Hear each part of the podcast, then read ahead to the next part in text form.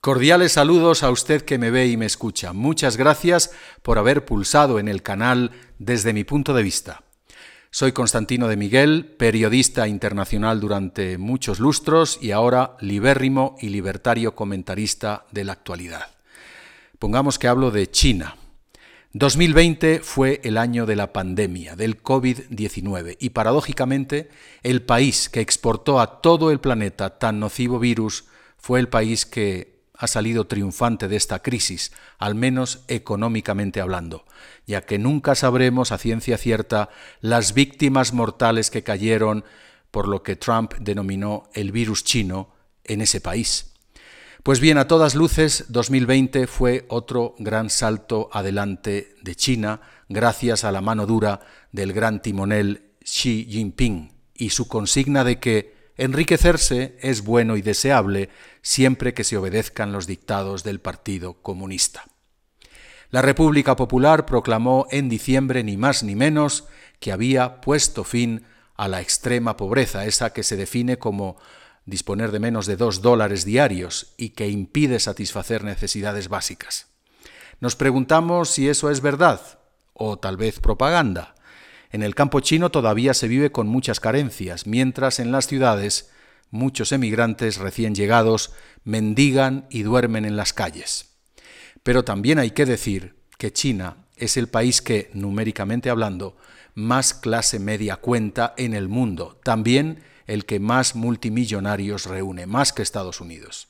Con esas cifras superlativas de consumidores no es de extrañar que la República Popular se haya convertido, según proclama The Economist en su último número, en el mercado online más grande del mundo, al contar con 850 millones de activos compradores y 2 billones con B de dólares de facturación anual, es decir, más que Estados Unidos y Europa juntos.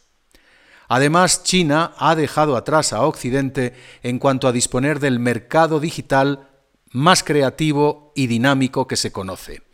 Todo el mundo ha oído hablar de Alibaba y AliExpress, pero menos de Meituan, Pinduoduo o Boba. El modelo chino es innovador, ya que las tiendas online se entrecruzan con sistemas de mensajería, redes sociales y sistemas de pago ágiles e inteligentes. Las compras pueden ser agrupadas con rebajas más que audaces y una logística rápida y eficaz. Hay juegos, streaming en vivo dirigido por famosos de la farándula para vender más y mejor. Recordemos que en China se inventó el Día de los Solteros, una jornada que no envidia en nada al Black Friday.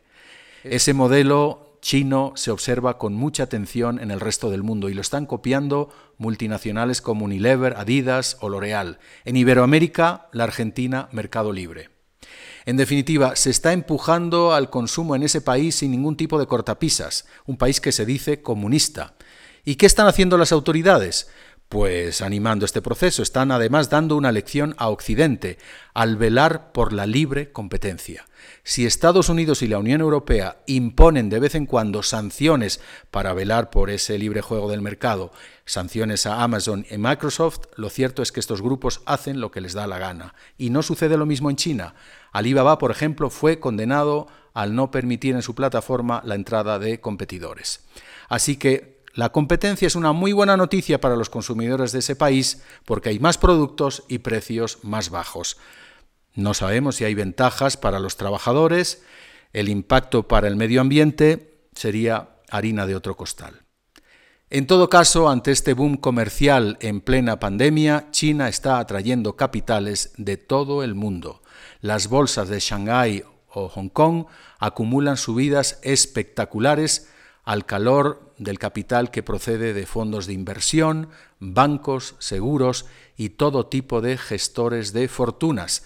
Invierten en China masivamente JP Morgan, Citibank, Goldman Sachs, Allianz, Santander o HSBC. De poco sirve la amenaza de sanciones de Trump o de Biden debido al atropello a los derechos humanos que se está constatando en Xinjiang o en Hong Kong.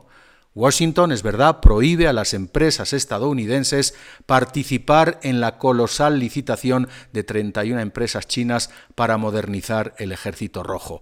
Sin embargo, pende una seria amenaza sobre las más de 200 compañías chinas que cotizan en el Nasdaq y en la Bolsa de Nueva York, porque tendrán que plegarse a las auditorías financieras americanas o bien serán expulsadas de esos mercados estadounidenses. China se ha fortalecido como potencia económica mundial y ya marca el paso a las arrogantes empresas y gobiernos occidentales.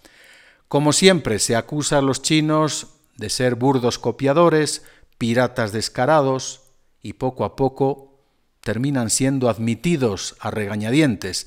Lo mismo pasó antes con Japón, con Corea del Sur, y ya vemos a dónde han llegado. Así que los chinos están marcando tendencia y no solo en el comercio electrónico, sino también en sectores punteros como la telefonía móvil, los vehículos eléctricos, es el país que más fabricantes tiene, y en tecnología solar. ¿Sabían que China es el país que más patentes registra del mundo entero? Por lo tanto, cabe esperar que China va a seguir intentando inundar el planeta con sus productos no solo baratos, sino de alto componente tecnológico. Pero no tendrá vía libre ya que crece la desconfianza entre gobiernos y consumidores en Occidente hacia el Made in China. Pekín se ha aprovechado estos años de la globalización comercial que abrazó cuando se convirtió en miembro de la Organización Mundial del Comercio, pero también ha demostrado que no juega limpio, que no es fiable, al negarse a adoptar el mismo fair play que gobierna las relaciones internacionales en términos de respeto de las reglas, cuidado del medio ambiente, derechos humanos y sobre todo transparencia en la información, incluyendo la información sanitaria.